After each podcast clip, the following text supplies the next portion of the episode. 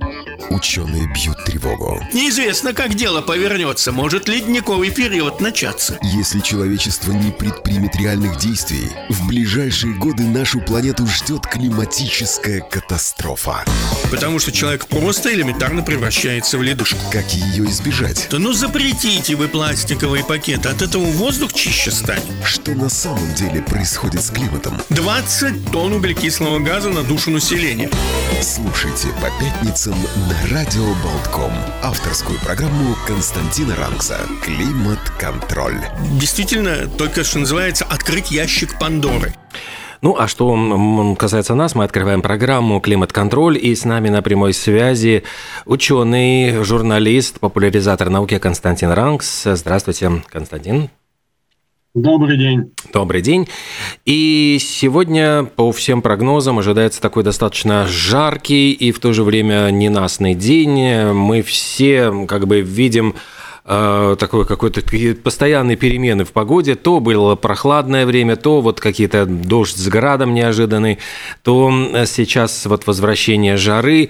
Э, какой будет ближайшие дни погода, что нам ожидать, к чему готовиться? Ну, хотел бы сказать, что вот за последние, ну, даже чуть больше суток, с вечера среды, я внимательно следил за целым рядом э, прогнозов, которые идут и которые касаются нашей страны. И вот что интересно, вот, например, за вчерашний день, ну, что такое предсказать как бы вот так вот за сутки, да, за полутора. Вот что было очень интересно, если в сред... Э, утром, в первой половине дня была надежда, что пятница будет как раз в Риге, я имею в виду в Риге. Все-таки теплая, выше плюс 27 градусов, да, и днем должно было быть солнечно. Предполагалось, что может быть сегодня утром, вот рано утром, где-то в 6 часов э, непогода, дождь, то есть, ну и где-то позже уже э, в ночь на субботу. А уже к вечеру, к вечеру появились э, другие прогнозы. Получалось, что как раз в субботу и в воскресенье должны быть дожди.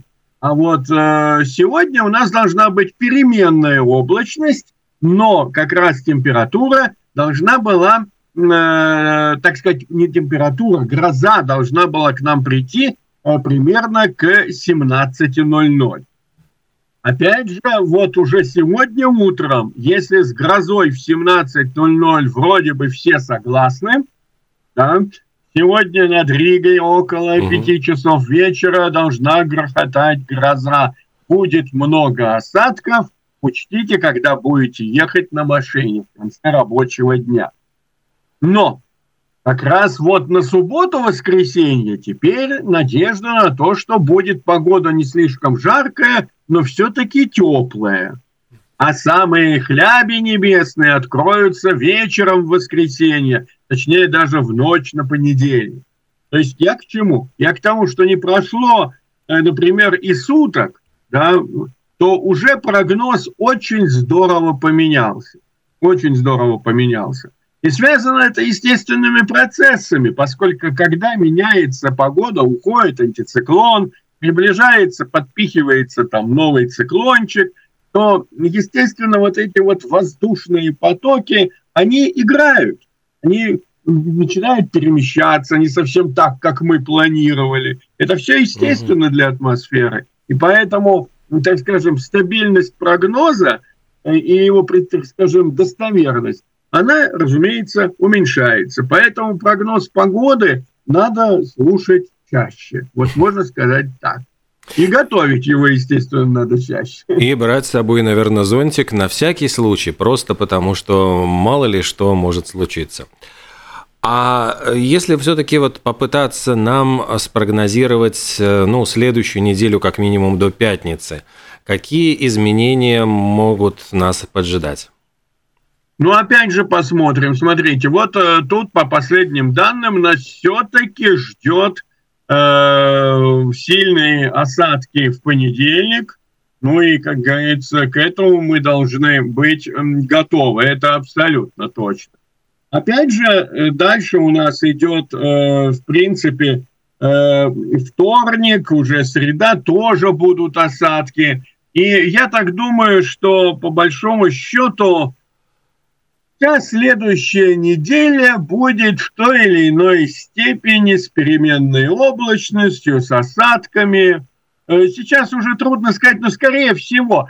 Дело вот в чем, что в конце недели, к следующей пятнице, возможно, на таки прорвется к нам э, другой антициклон.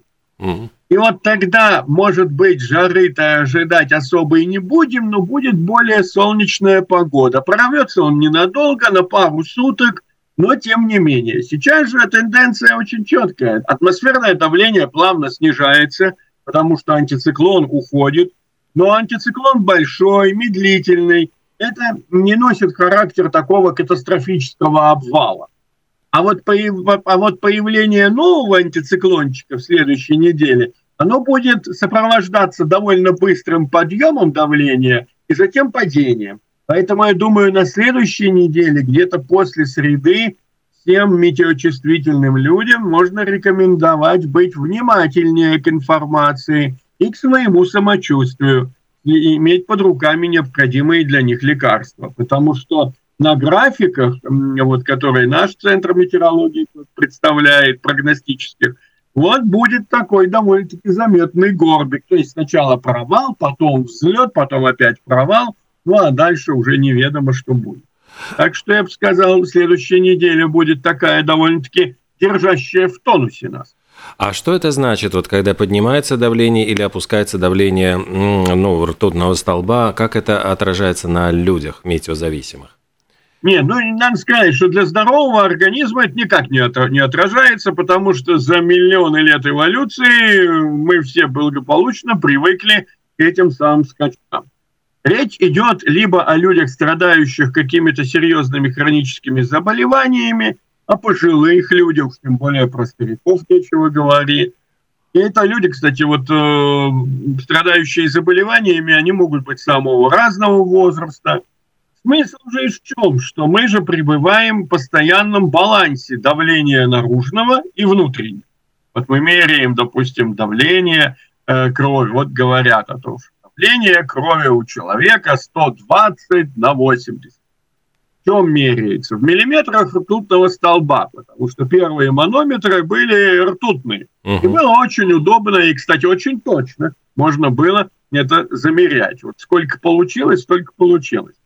Вот эти, а давление, например, атмосферное, тоже меряем в миллиметрах ртутного столба. Ну, есть еще и другие измерения, но привычные миллиметры. 765, вот, например, сейчас, миллиметров ртутного столба. Теоретически на уровне моря 760 должно быть. Ну, где-то так. Вот. Где как, это тоже имеет значение, но неважно. То есть, в принципе, вот соотношение избыточного давления крови по отношению к давлению атмосферного столба снаружи. Ну, иначе бы, собственно говоря, у нас бы она не циркулировала, эта самая кровь. Когда происходит изменение наружного давления, э, далеко не всегда э, и не у всех организм успевает подстроиться под это изменение наружного давления, чтобы обеспечить стабильность э, давления внутренних может быть вот так вот, оно может как бы подскочить, может упасть. Вот особенно вот у этих людей, у которых эта система адаптационная по той или иной причине разбалансирована. И тогда человек чувствует либо сонливость, слабость, ему хочется прикорнуть, он всеми спит. Другие люди, наоборот, впадают в состояние кататонического такого возбуждения – вот. Ненадолго, на несколько, может быть, часов. Но их вот как-то колотит, им нужно успокоиться, допустим, снизить это же самое давление бывает. Поэтому, плюс еще нужно сказать, что изменение давления резкое э, зачастую сопровождается изменением влажности. Ну, вот это. Все вместе обуславливает э, нагрузку на э, организм человека. И опять-таки скажу, что молодому, здоровому и не, обязательно даже совсем молодому, но здоровому организму это все нормально. Это наши адаптационные системы с этим справляются на раз. И никакое геомагнитное возмущение ничего с нами не сделает. Но если мы вот страдаем какими-то хроническими заболеваниями, либо самой главной болезнью это возраст, угу. да, то в этом случае действительно наша адаптационная система уже не такая хорошая, как была, так скажем, в юности, молодости. И поэтому, да, вот такие резкие изменения, я напомню, нету плохого, допустим, низкого давления, что низкое давление плохо или высокое давление хорошо, или наоборот. Вопрос в скорости изменений. Вот когда резко поднимается, резко падает, да, вот тогда метеочувствительным людям плохо.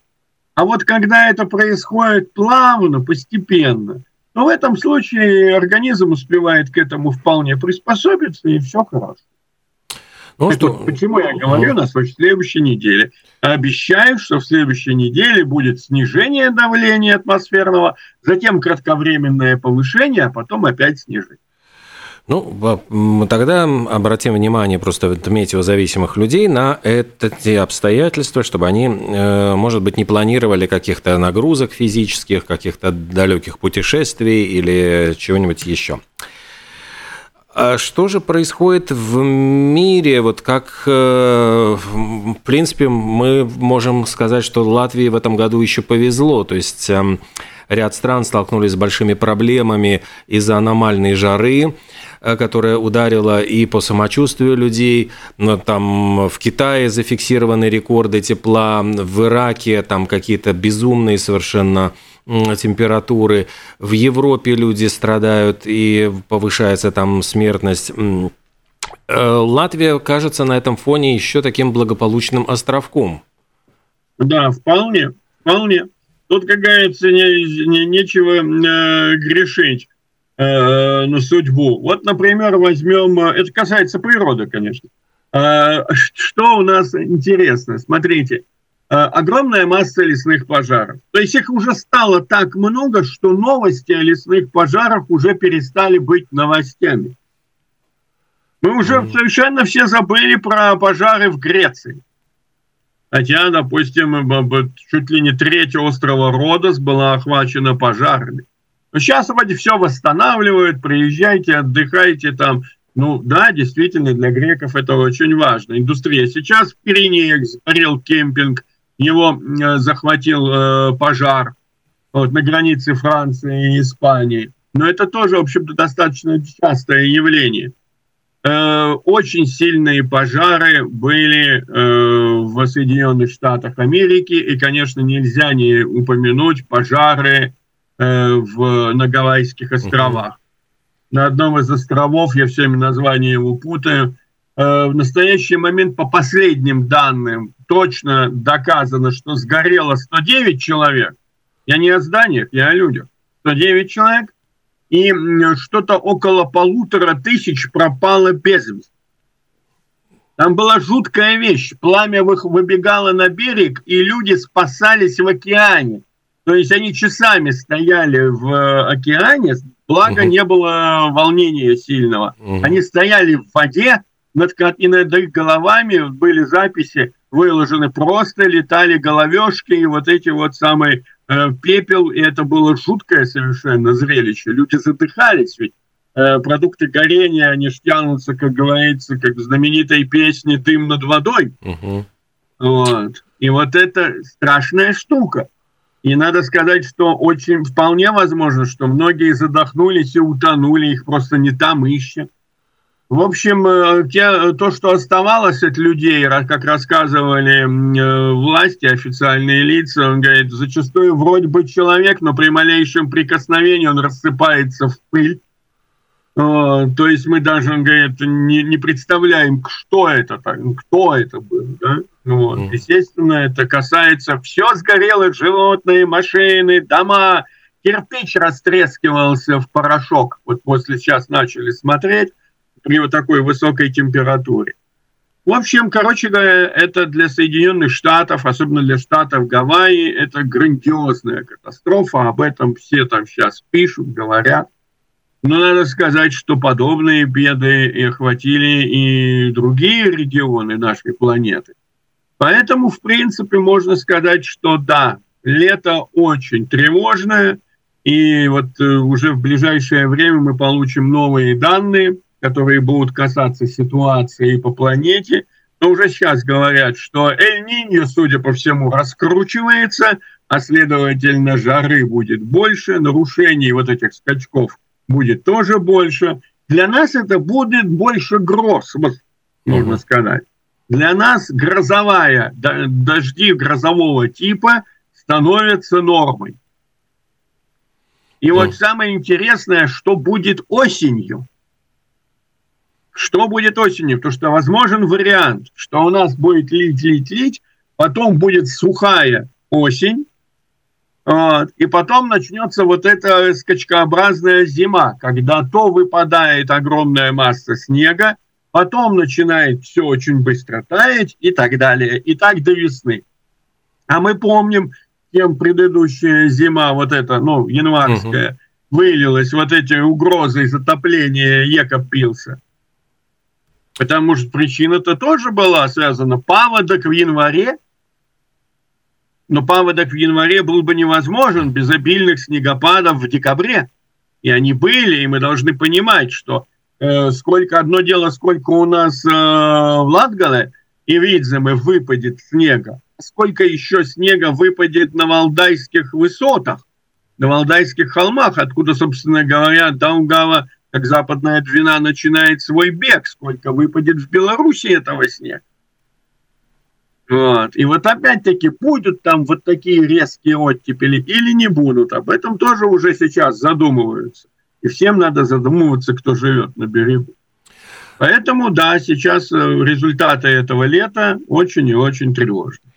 Ну, то есть получается, что нам нужно принимать теперь уже во внимание, что погода не будет прежней, что нужно готовиться вот к каким-то таким чрезвычайным ситуациям загодя, очевидно, чтобы не говорить, потом не разводить руками. Но вот опять внезапно, вот э, не понимаю, что это, в общем-то, ну, опять и внезапно это исключает друг друга, потому что понятно, что что-то надо, очевидно, ну, готовить сани летом, ну да, это же, как говорится, известная вещь, и тем более вот как раз сейчас и, э, и специалисты, и уже и политики говорят. Вот я меньше месяца назад э, госсекретарь э, США был в Австралии, и он сказал, что для планеты угроза э, климатических изменений в ближайшем будущем уже соизмерима по своей опасности с атомной войной. Мы mm. просто здесь, находясь действительно, как Олег, вы сказали, что находясь в таком достаточно благополучном по климату месте, мы просто не сталкиваемся с тем, с чем сталкиваются жители других частей земного шара. Вы могли бы себе представить, например, что было бы, если полностью выгорела Юрмала, все, дотла. Какое это было бы национальной катастрофой? И пол Риги в придачу что прям до, до самой Даугавы. Вот представьте себе вот, вот катастрофа. Или гигантские те самые наводнения, когда все, начиная от э, возвышенности в Курзаме до возвышенности в Видзаме, все покрыто водой. То есть я хочу сказать, что на Земле э, мы просто вдалеке от вот этих вот крупных катастроф. Но это не означает, что они будут всегда вдалеке. И в конечном счете ведь, знаете, еще э, количество переходит в качестве. Если будут постоянно идти дожди, угу. то это в этом, а между ними будет жара, то в этом тоже ничего особенно хорошего-то нет. Как говорится, всему свое время. Я повторюсь, наша природная среда формировалась последние 11 тысяч лет после того, как ушел ледник – и сюда пришла растительность первая, живая, живая жизнь. Ну, рыбы-то и до этого были. Вот. И в результате этого все это подстраивалось под более-менее понятные как бы правила игры.